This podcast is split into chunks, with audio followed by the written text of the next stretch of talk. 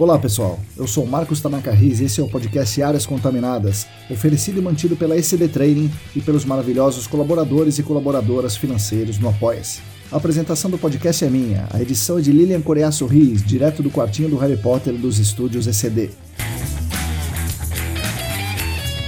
A trilha sonora é de Mauro Tanaka e de Guilherme Durão. Sigam os dois nas redes, arroba Sampa e arroba guilherme.durão.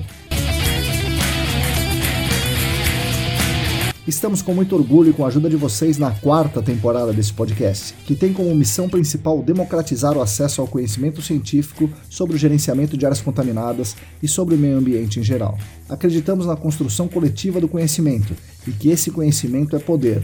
Então, nosso grande objetivo aqui é dar poder a vocês, o poder pelo conhecimento.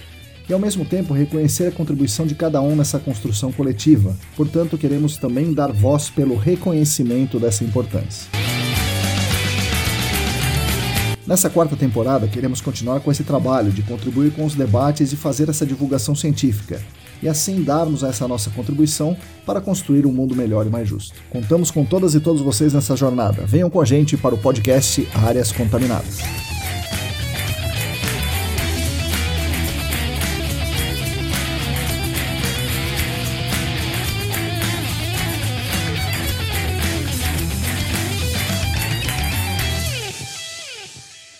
Olá! Para todo mundo que está aí lavando a louça, vendo onde vai passar o Natal, fazendo aquela caminhada, revisando o relatório de monitoramento para encerramento, bom dia, boa tarde, boa noite. Eu sou o Marcos Tanaka Riz e esse é o quarto episódio da série especial sobre gerenciamento de áreas contaminadas por hidrocarbonetos de petróleo. O podcast é editado com aquele carinho por Lilian Coreaço Riz e é oferecido pelas pessoas mais queridas desse mundo, que são as nossas colaboradoras e os nossos colaboradores financeiros do Apoia-se. As pessoas que nos apoiam estão 100% comprometidas em cooperar com toda a comum unidade do GAC, por voluntariamente querer contribuir com o crescimento de todo o mercado. Em nome de toda a família ECD, muito obrigado a vocês. Quem também quiser e quem também puder se juntar ao nosso grupo de apoiadores e apoiadoras e contribuir financeiramente conosco é simples. Basta entrar no site apoia.se barra Ambiental, que tem tudo bem explicadinho por lá.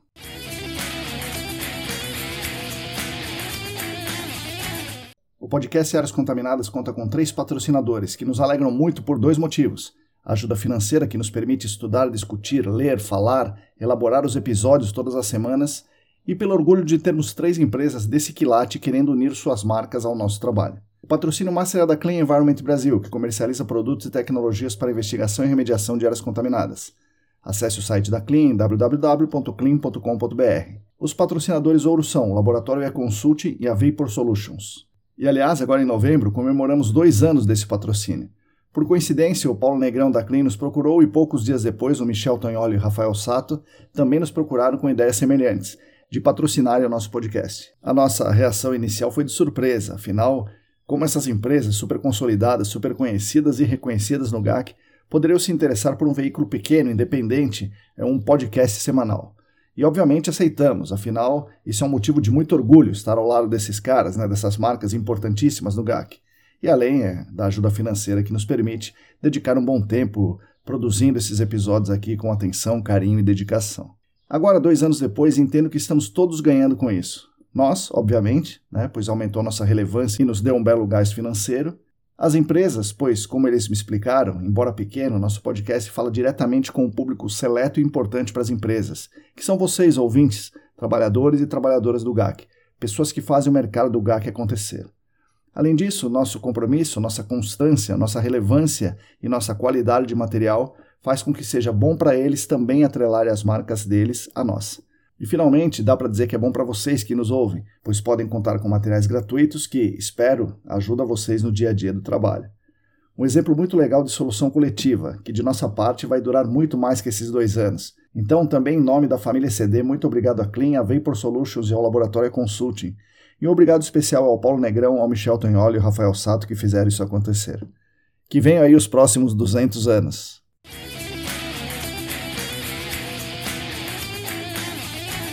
Anuncio que estão abertas as inscrições para o processo seletivo do curso de pós-graduação em remediação de áreas contaminadas do SENAC. Ele tem a duração de um ano, com aulas online às terças ou às quintas à noite e aulas mais ou menos 60% presenciais e 40% online aos sábados o dia inteiro. O curso é focado em remediação, Quem tem interesse nesse tema, consulte o site do Senac, sp.senac.br. Procure lá pós-graduação, área de meio ambiente e vem estudar conosco em 2024. Anuncio também que no dia 29 de novembro, das 14 às 17h30, teremos a 21ª edição do painel de debates do Senac, com o tema Tecnologias aplicadas ao GAC. A moderação será minha, os debatedores serão Calvin Ost, Rafael Sato e Tiago Gomes. O evento é online e gratuito, com vagas limitadas. Informações e inscrições no site da ESAS, aesas.com.br barra eventos.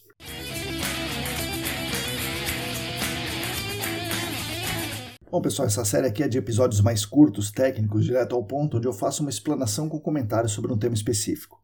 Pensamos que esse tipo de episódio mais curto e, assim, direto ao ponto, é importante para ajudar as pessoas, falando de temas que discutimos em fóruns como o SENAC, a BNT, reuniões da ESAS, eh, universidades e tal, mas nem todo mundo tem acesso tão fácil a esses fóruns.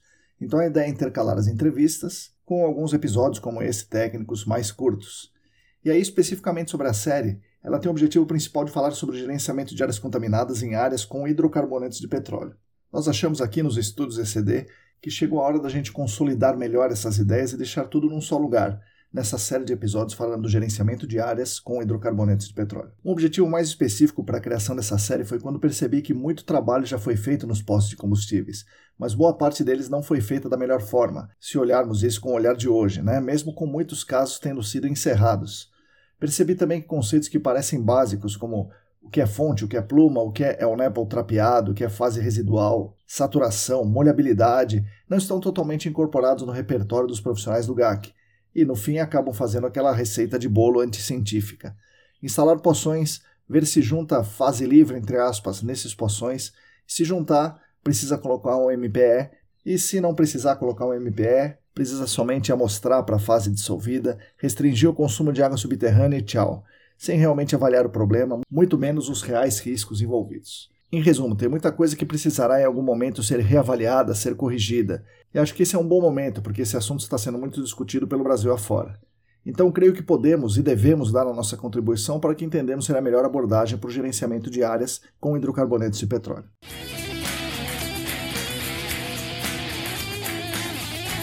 No primeiro episódio da série, falei sobre a história da preocupação com a contaminação decorrente dos vazamentos de hidrocarbonetos no solo.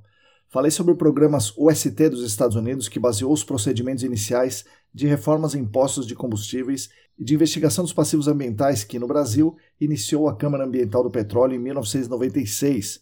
Isso culminou com a Resolução CONAMA 273 do ano de 2000 e consequente Resolução SMA 5 de 2001, que efetivamente regulamentou o licenciamento ambiental de postos no estado de São Paulo, que foi aí o Big Bang para o GAC. No segundo episódio da série, falei como o hidrocarboneto efetivamente contamina o meio, solo e água subterrânea.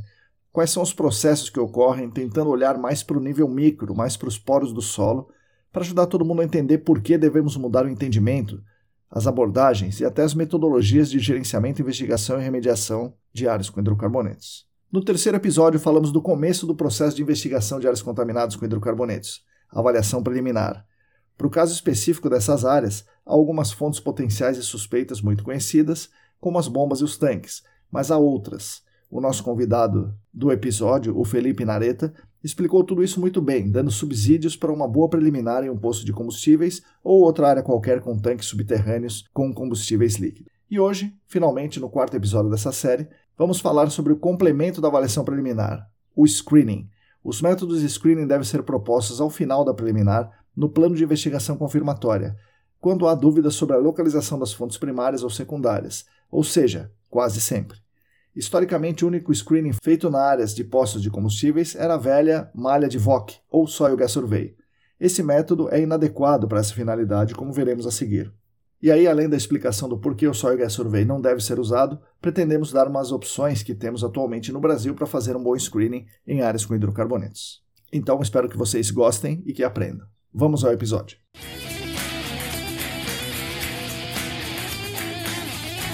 Legal, pessoal, vamos começar falando do que é screening e quais seus objetivos. Screening é uma varredura, uma classificação, que é feita geralmente coletando grande quantidade de dados de baixo custo individual, que podem ter menor qualidade individual, mas permitem observar uma tendência de resultado. O antigo Manual do Gerenciamento de Áreas Contaminadas da CETESB dizia que os métodos de screening são métodos de baixo custo que permitem coletar grande quantidade de dados qualitativos em um tempo curto para servir de embasamento para a priorização de áreas a serem investigadas posteriormente com métodos diretos mais caros, de maior precisão, de maior qualidade do dado, e esse sim seria quantitativo. Ou seja, métodos de screening são os métodos que permitem priorizarmos áreas para investigação e, mais importante, que permitem descartarmos áreas. Devem ser relativamente baratos, de grande alcance espacial e com resultado rápido, de preferência em tempo real.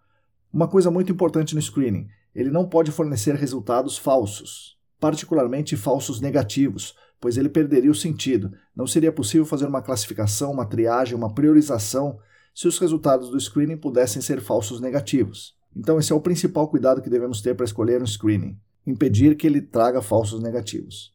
O segundo, muito importante, o segundo passo muito importante, é saber se esse método de screening escolhido realmente mede o que você quer que seja medido. Não adianta você medir a massa de uma pessoa com uma fita métrica, né? Bom, indo já para os casos dos postos de combustíveis e outras áreas com hidrocarbonetos. O nosso objetivo no screening é avaliar as fontes potenciais, se em algum momento elas vazaram, portanto, se em algum momento elas se transformaram em fontes primárias, e avaliar as fontes suspeitas se elas efetivamente vazaram. Portanto, o objetivo é identificar as fontes primárias e secundárias. Né? Fonte secundária é o vazamento. No caso de áreas de hidrocarbonetos, é o El Nepo e o solo impactado pelo El Nepo. Devemos, portanto, no screening, ver se existe e, se existir, onde está o produto vazado. Então vamos lá, como podemos fazer isso?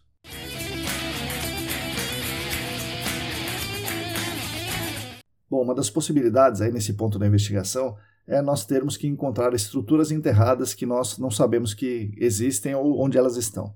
Ou mesmo encontrar estruturas enterradas conhecidas, mas que sejam muito grandes. Sabemos que há a possibilidade dessa estrutura ter vazado, por exemplo, mas não conseguimos saber onde ela vazou.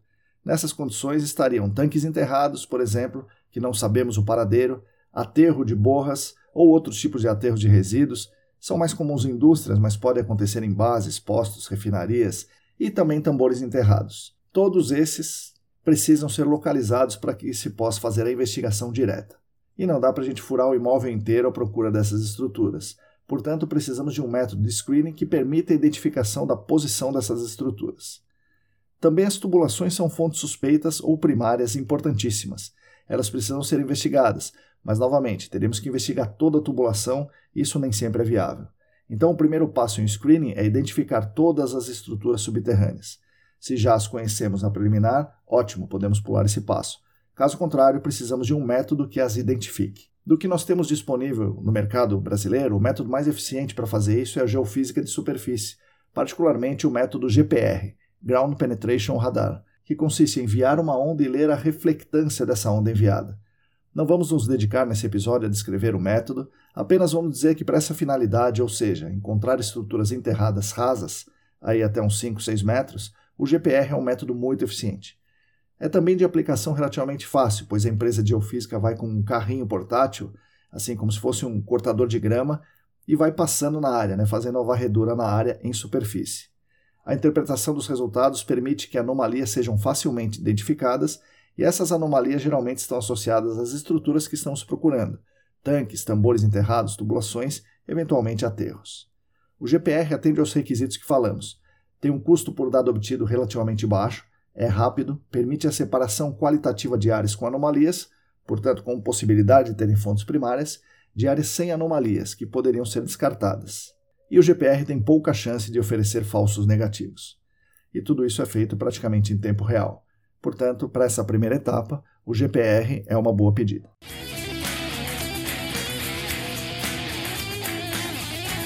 Fonte secundária, repito né, mais uma vez, é o produto que vazou mais o solo impactado pelo produto vazado, conforme falamos aqui no episódio 2 dessa série. O produto entra nos espaços vazios do solo, ou seja, nos poros do solo, e com isso vai se infiltrando. Essa fonte secundária corresponde a mais de 90% da massa do hidrocarboneto, que é o contaminante. A partir dessa fonte secundária, pode ocorrer uma partição para a água, na forma de fase dissolvida, e para o ar do solo, na fase vapor. Vamos considerar para esse episódio a fase vapor, no ar do solo, na zona não saturada.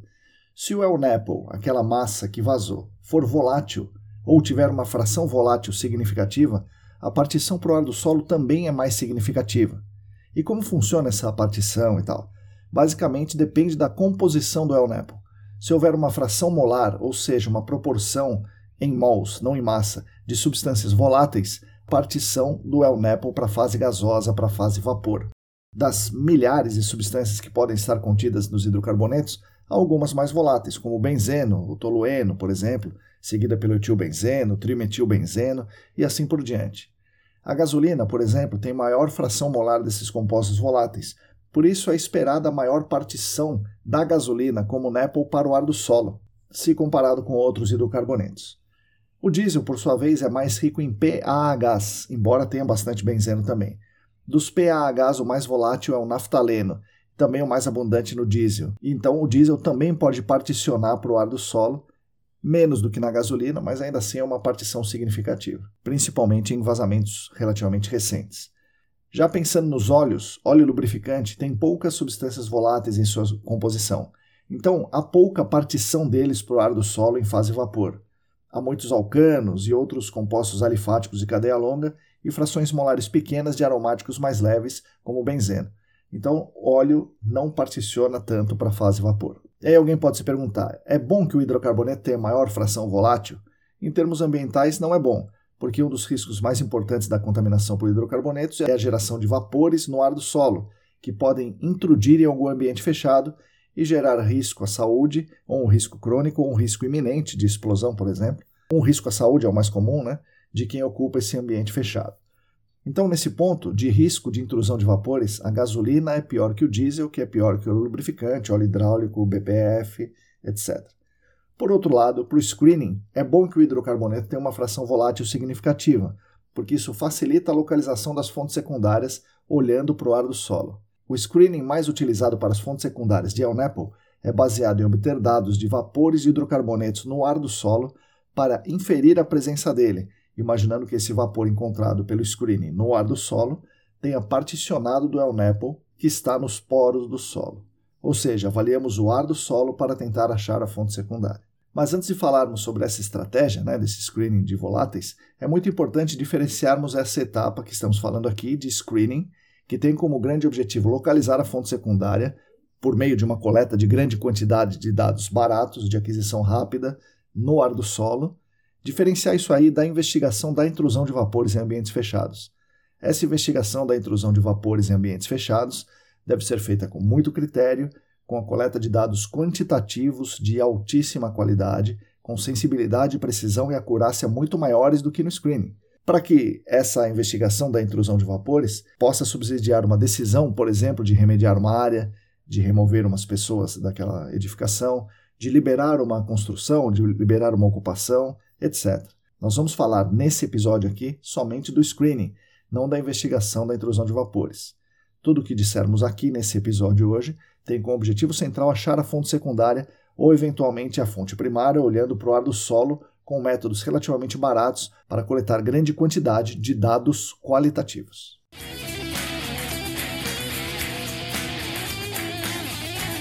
Bom, em possíveis vazamentos de gasolina e diesel, a estratégia de screening de avaliar o ar do solo para inferir a localização da fonte secundária costuma ser um negócio interessante. Costuma ser usada quando há muitas fontes potenciais, quando essa fonte potencial é uma linha enterrada, uma tubulação enterrada, ou quando a área é muito grande.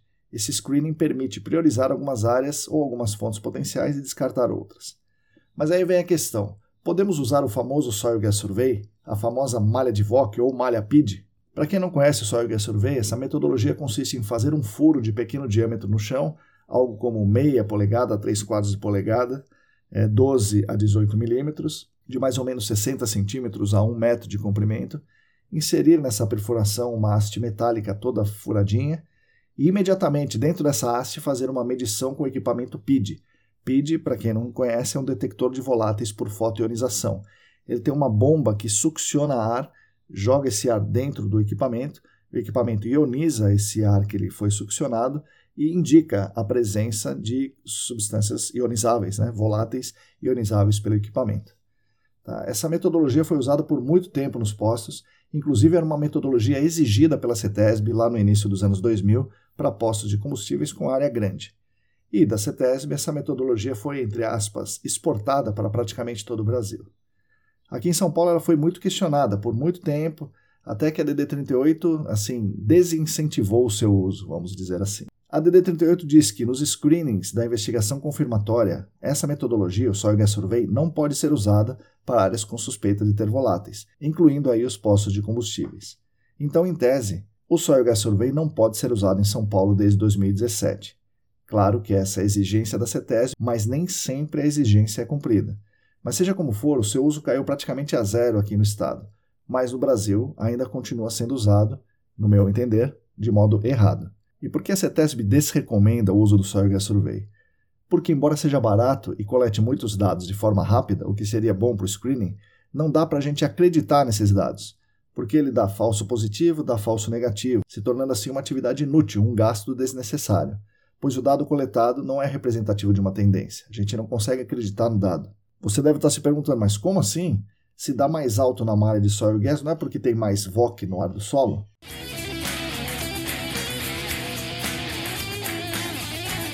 Não, então não é bem assim que acontece.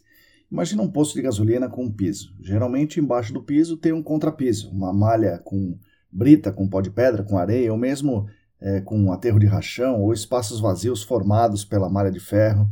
Enfim, tem um material permeável logo abaixo do piso. E abaixo desse material permeável, normalmente é um aterro, geralmente com uma certa compactação, é, ou durante a construção, ou por conta do uso, né, de passar veículos em cima, caminhões e tal.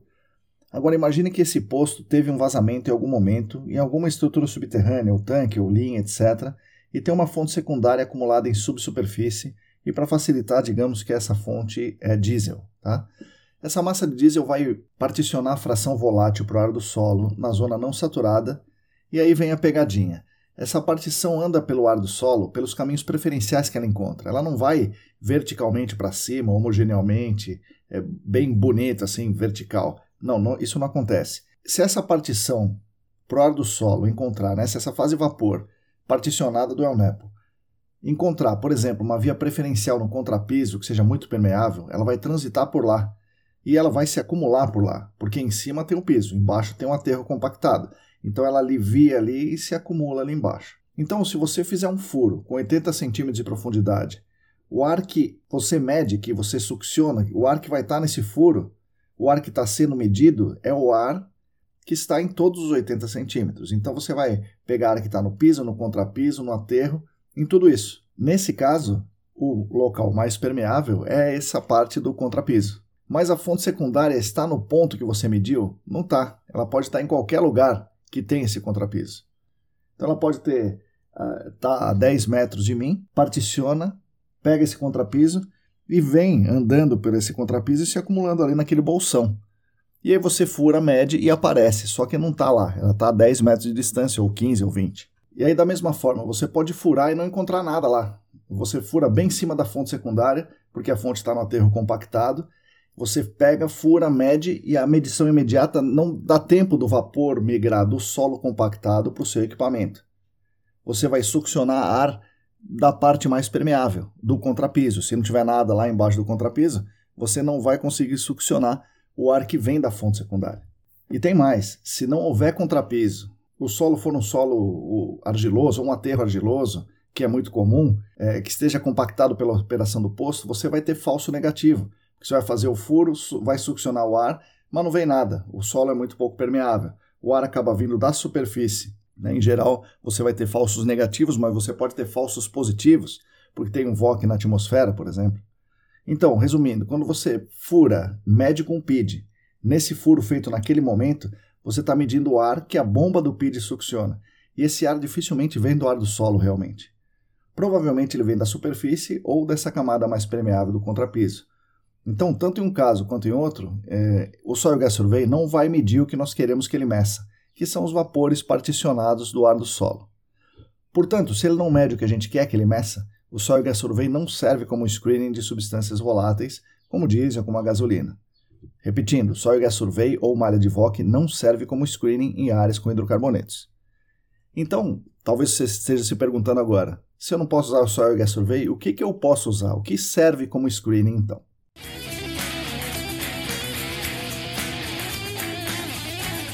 Bom, nesse caso, o padrão ouro para screening de voláteis é o amostrador passivo. Falei sobre eles no episódio 69, mas de lá para cá aprendi ainda mais sobre eles. É, amostradores passivos, como o próprio nome diz, ficam lá, passivamente entrando em contato com o analito de interesse, que no caso são os VOCs. É uma membrana adsorvente, ou seja, que retém os compostos orgânicos voláteis que passam por essa membrana. As grandes vantagens desse dispositivo são as seguintes. Ele fica um tempo longo em subsuperfície, portanto permite que o equipamento entre em equilíbrio com o ar do solo, mesmo que ele seja pouco permeável, né? É, sem grandes interferências. Segunda vantagem, ele é muito sensível. Ele capta nanogramas de voláteis. Seria algo como frações de partes por bilhão, frações de ppb. Então, mesmo uma fonte secundária um pouco mais profunda poderia ser detectada por esse dispositivo. A terceira vantagem, ele é analisado em laboratório, então existe uma confiabilidade muito grande no resultado. É um dado muito preciso, muito acurado. E, finalmente, ele pode ser posicionado em um furo revestido lateralmente. Esse furo revestido que vai isolar a superfície, isolar o contrapiso, somente com uma abertura na parte inferior desse revestimento, o que faz com que o ar venha somente de baixo, ou seja, venha do ar do solo, que é onde a gente precisa que a medição ocorra. Então, reconhecendo que o dispositivo, o amostrador passivo, funciona muito bem individualmente, um screening com ele precisa de um outro ponto, uma distribuição espacial desses amostradores passivos. A distribuição espacial tem que ser relativamente densa. O recomendado pelos fabricantes é 7 metros, e os fabricantes dizem no mínimo 12 metros. Se não por melhor que seja o equipamento, por mais sensível que seja o amostrador passivo, a distribuição espacial não se caracteriza como um screening, porque o ponto está muito longe um do outro. Né? Imagino que vocês se lembrem das características de um bom screening. Né? Deve medir o que se quer medir, deve fornecer grande quantidade de dados a um custo individual baixo e deve ter um tempo curto para estabelecer uma tendência. O amostrador passivo é o padrão ouro, mas infelizmente ele não atende bem tudo isso. O tempo de equilíbrio com o solo é tipicamente de duas a três semanas. Então a gente instala, espera duas a três semanas, retira, manda para o laboratório analisar e o laboratório tem o tempo dele, geralmente mais duas ou três semanas. Não é um tempo assim tão curto, mas tudo bem, acho que dá para conviver com isso. O principal problema do amostrador passivo é que é um equipamento de valor relativamente elevado para fazer um screening, tipicamente custando algo em torno de 700 reais cada amostrador, contando o próprio amostrador e a análise química, né? Pensando aí numa área de 35 por 35. Então isso aí dá 1.225 metros quadrados. É uma área pequena, né, para o nosso padrão de investigação. 35 por 35. Se você posicionar um amostrador a cada 7 metros, você vai ter que usar 36 desses amostradores, né? 6 por 6. 36 amostradores vai dar mais ou menos 25 mil reais, somente com screening, sem contar aí diária de equipe para instalação, relatório do screening e tudo mais. Resumindo, o amostrador passivo funciona bem? Sim, funciona muito bem. Na minha opinião, é o padrão ouro, o melhor que tem para identificar onde está a fonte secundária, desde que ele seja bem instalado mas tem seus probleminhas, e o maior deles é o valor que é relativamente elevado para ser, entre aspas, somente um screening. E aí, nesse momento, talvez você esteja refletindo da mesma forma que eu refleti algum tempo atrás, é, dizendo assim, o Soil Gas Survey não serve, ele é muito ruim, não mede o que a gente quer que meça. O negócio que é bom é o amostrador passivo, é bom pra caramba, mas é muito caro, então é, talvez inviabilize um screening. O que a gente pode fazer então? A gente vai ficar paralisado, não vamos fazer um screening? O que pode ser feito?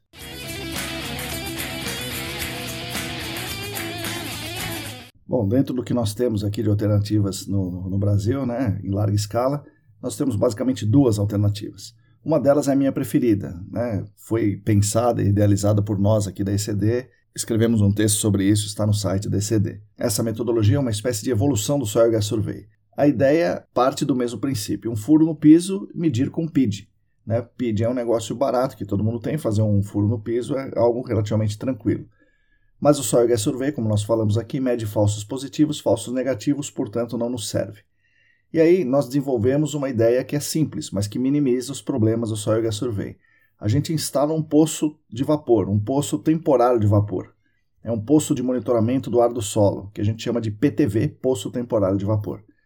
Esse poço tem a seção filtrante posicionada no ar do solo e fica totalmente isolado da superfície do contrapiso, permitindo que a medida com PID seja feita onde queremos realmente medir.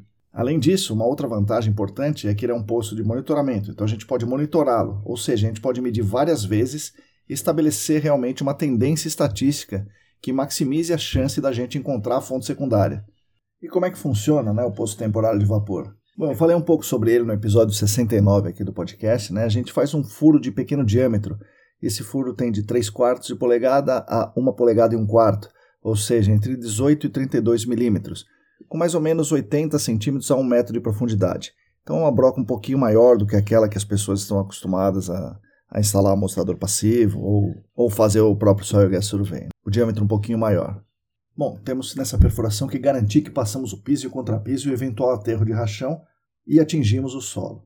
Aí a gente coloca uma caminha de pré-filtro de uns 5 centímetros no, no fundo do furo. E sobre essa cama de, de, de pré-filtro, a gente coloca uma pedra porosa, pedra porosa simples de aquário, conectada em uma mangueirinha de 6 milímetros de diâmetro, uma, famosa mangueira de um quarto da amostragem de água. E aí, um, um parênteses aqui, como a screening, essa mangueirinha pode ser de polietileno. Tá? Se fosse uma amostragem um pouco mais sofisticada, essa mangueirinha teria que ser de teflon. Bom, aí essa pedra porosa fica apoiada nessa cama de pré-filtro e funciona como uma seção filtrante do poço de monitoramento temporário, enquanto a mangueirinha funciona como tubo revestimento. Em volta da pedra porosa, a gente coloca um pré-filtro também, né, fazendo uma seção filtrante permeável, com um pré-filtro total aí de 20 centímetros, somando aquela cama de baixo, a pedra porosa e uma parte acima, aí você fica com 20 centímetros, mais ou menos isso, de pré-filtro.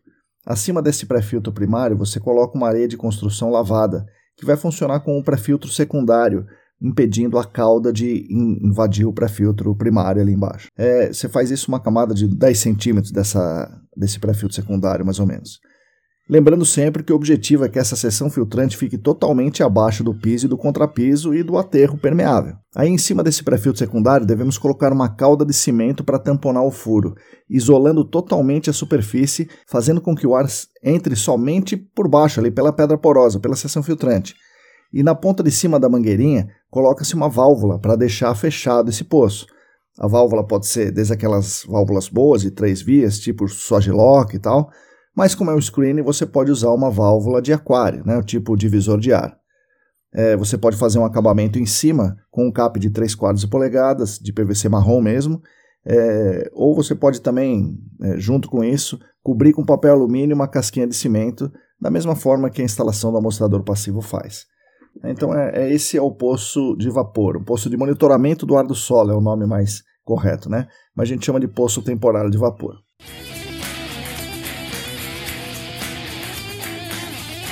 Após a instalação, deve-se esperar por pelo menos 24 horas para o cimento secar para poder fazer a medição. Recomendo que vocês meçam uma vez por dia por uma semana, depois uma vez por semana por mais três semanas.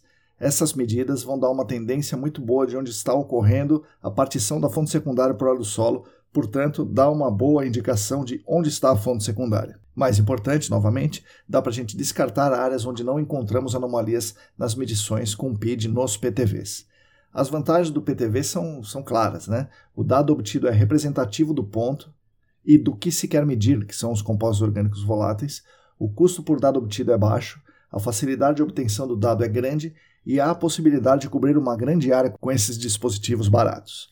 As desvantagens em relação aos amostradores passivos são basicamente a sensibilidade, que é muito menor. Nos PTVs estamos medindo ppms contra frações de ppb nos amostradores passivos e a impossibilidade de separar substâncias, pois no PID a gente mede ali VOC total, né? Acho que nenhuma dessas desvantagens é impeditiva do uso, porque sabemos as SKs em uma área com hidrocarbonetos, são hidrocarbonetos, né? E a sensibilidade relativamente baixa também é contornável, porque estamos procurando a grande massa, a fonte secundária. E se tivermos uma grande massa ali, vão aparecer alguns ppms. Claro, como tudo, há limitações. E o meio, né, o meio físico é a principal delas mas é, sem dúvida, uma excelente alternativa de screening. E aí, posteriormente ao uso dos PTVs, pode-se fazer um refinamento desse screening, por exemplo, instalando amostradores passivos mais focados, onde os PTVs indicaram a possível presença de fontes secundárias. Ou então usar os próprios PTVs para coletar algumas amostras, por exemplo, com bag e analisar os VOCs num laboratório. O custo dessa análise fica em torno de 300 a 500 reais, com a inconveniência de ter que levar o bag até 24 horas para o laboratório é, esse plus aí no, no, no screening incrementa a sensibilidade, mas penso que seu uso é interessante em casos específicos. No geral, aí para grande parte das áreas contaminadas por hidrocarbonetos voláteis, os PTVs são aceitáveis e a gente pode usá-los tranquilamente.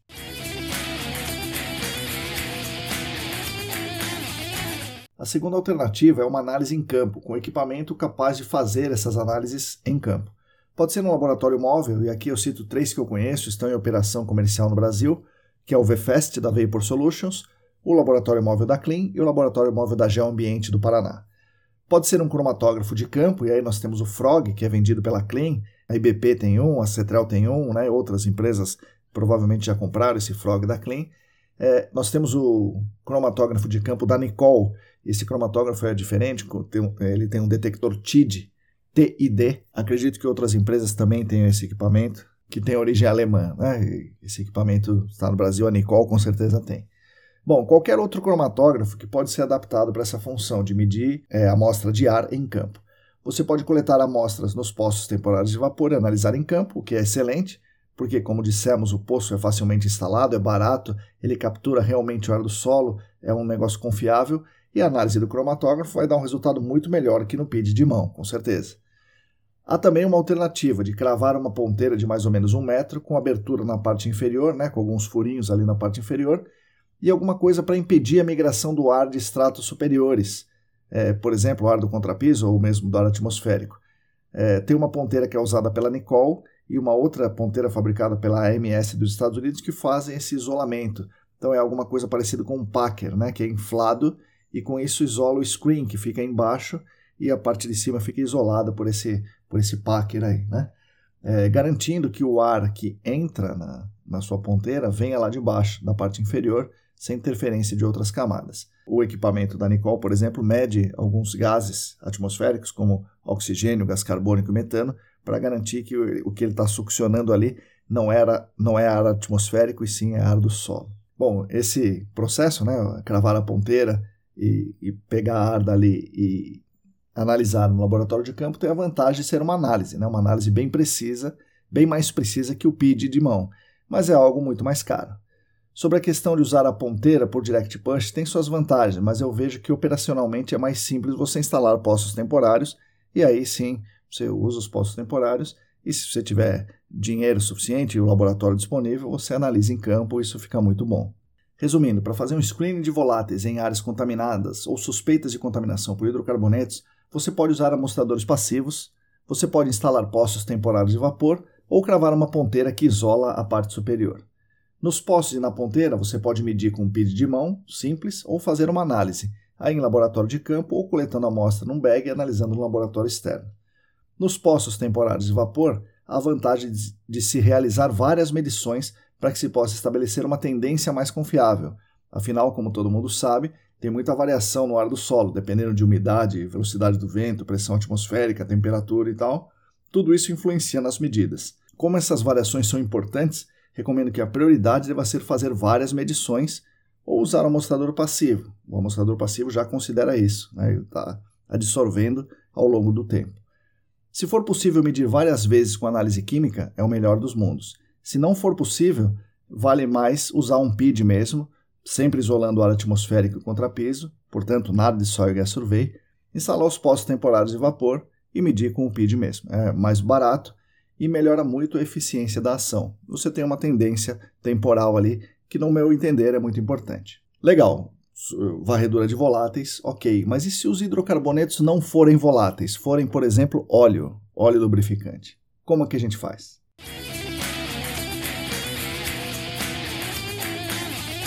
Bom, aí nesse caso a alternativa é coletar amostras de solo e avaliar com luz ultravioleta. Para a fundamentação dessa história do ultravioleta, eu recomendo que vocês ouçam o episódio 63 e que aguardem os próximos episódios quando a gente for falar de investigação do ELNEPO. Mas basicamente é fazer uma malha de amostragens de solo até uma profundidade que permita identificar vazamentos e avaliar em campo as amostras de solo com a caixa de luz ultravioleta. A luz UV é muito eficiente para PA a gás, então funciona muito bem com óleo lubrificante, óleo hidráulico, óleo de corte, funciona bem com diesel novo com diesel mais degradado, precisa olhar com um pouco mais de atenção, mas funciona. Com gasolina não funciona muito bem, mas eu lembro aqui que a gasolina é volátil, então você pode fazer o screening de voláteis. Resumindo, se a fonte suspeita é de óleo lubrificante ou óleo hidráulico, usado, queimado ou novo, ele não é volátil. Os amostradores passivos pós-temporários de vapor não vão funcionar direito, e então o jeito vai ser amostrar o solo e olhar essas amostras com luz ultravioleta.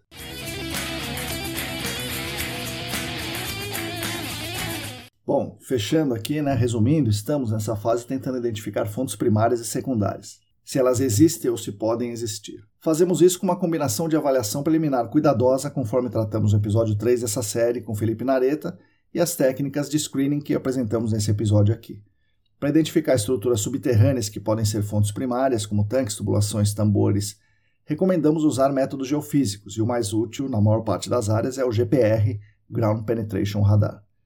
Para identificar fontes secundárias ou vazamentos de El Nepo que sejam substâncias voláteis, é preciso fazer um screening de voláteis, com amostradores passivos ou poços temporários de vapor, tentando medir o ar do solo para inferir onde está a fonte secundária. Se a opção for por poços temporários de vapor, é preciso fazer várias medições nesses poços, tipicamente uma vez por dia por uma semana, uma vez por semana por mais três semanas. Aí dá para se estabelecer uma tendência. Ou melhor ainda, fazer várias análises em campo com laboratório móvel. Alternativamente, pode-se cravar ponteiros direct punch ao invés de, de instalar poços, mas tem o problema operacional de ter que fazer vários furos várias vezes para que se tenha uma tendência. Se a opção for por instalar amostradores passivos, há a vantagem de ter mais sensibilidade de separar compostos, mas é o equipamento mais caro por dado adquirido. O fundamental, qualquer que seja a metodologia, é que a instalação do poço ou do amostrador passivo isole o ar atmosférico e o contrapiso e colete apenas o ar do solo e também é importante que haja grande densidade de pontos. Um ponto a cada 7 metros seria próximo do ideal, quanto mais adensado, melhor. E para hidrocarbonetos não voláteis, você pode utilizar a varredura em campo com luz ultravioleta, e aí temos que coletar muitas amostras de solo para fazer essa varredura, para fazer esse screening.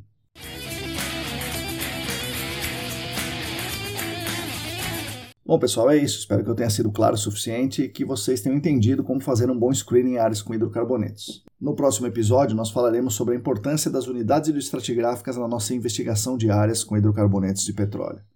Espero que tenham gostado desse episódio e que estejam gostando dessa série especial. Agradeço demais a atenção de todos e todas. Espero que esse episódio ajude vocês no dia a dia.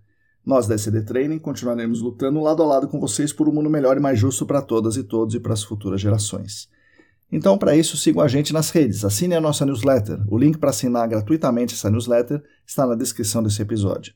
Agradeço mais uma vez aos nossos queridos e queridos colaboradores financeiros do Apoia-se, que mantém a gente no ar todas as semanas, e aos patrocinadores, a Clean Environment Brasil, a Vapor Solutions e o Laboratório Consulting. Repetindo, se você quiser e se você puder, contribua financeiramente conosco. Acesse o site apoia.se barra A todas e todos vocês, muito obrigado e até semana que vem.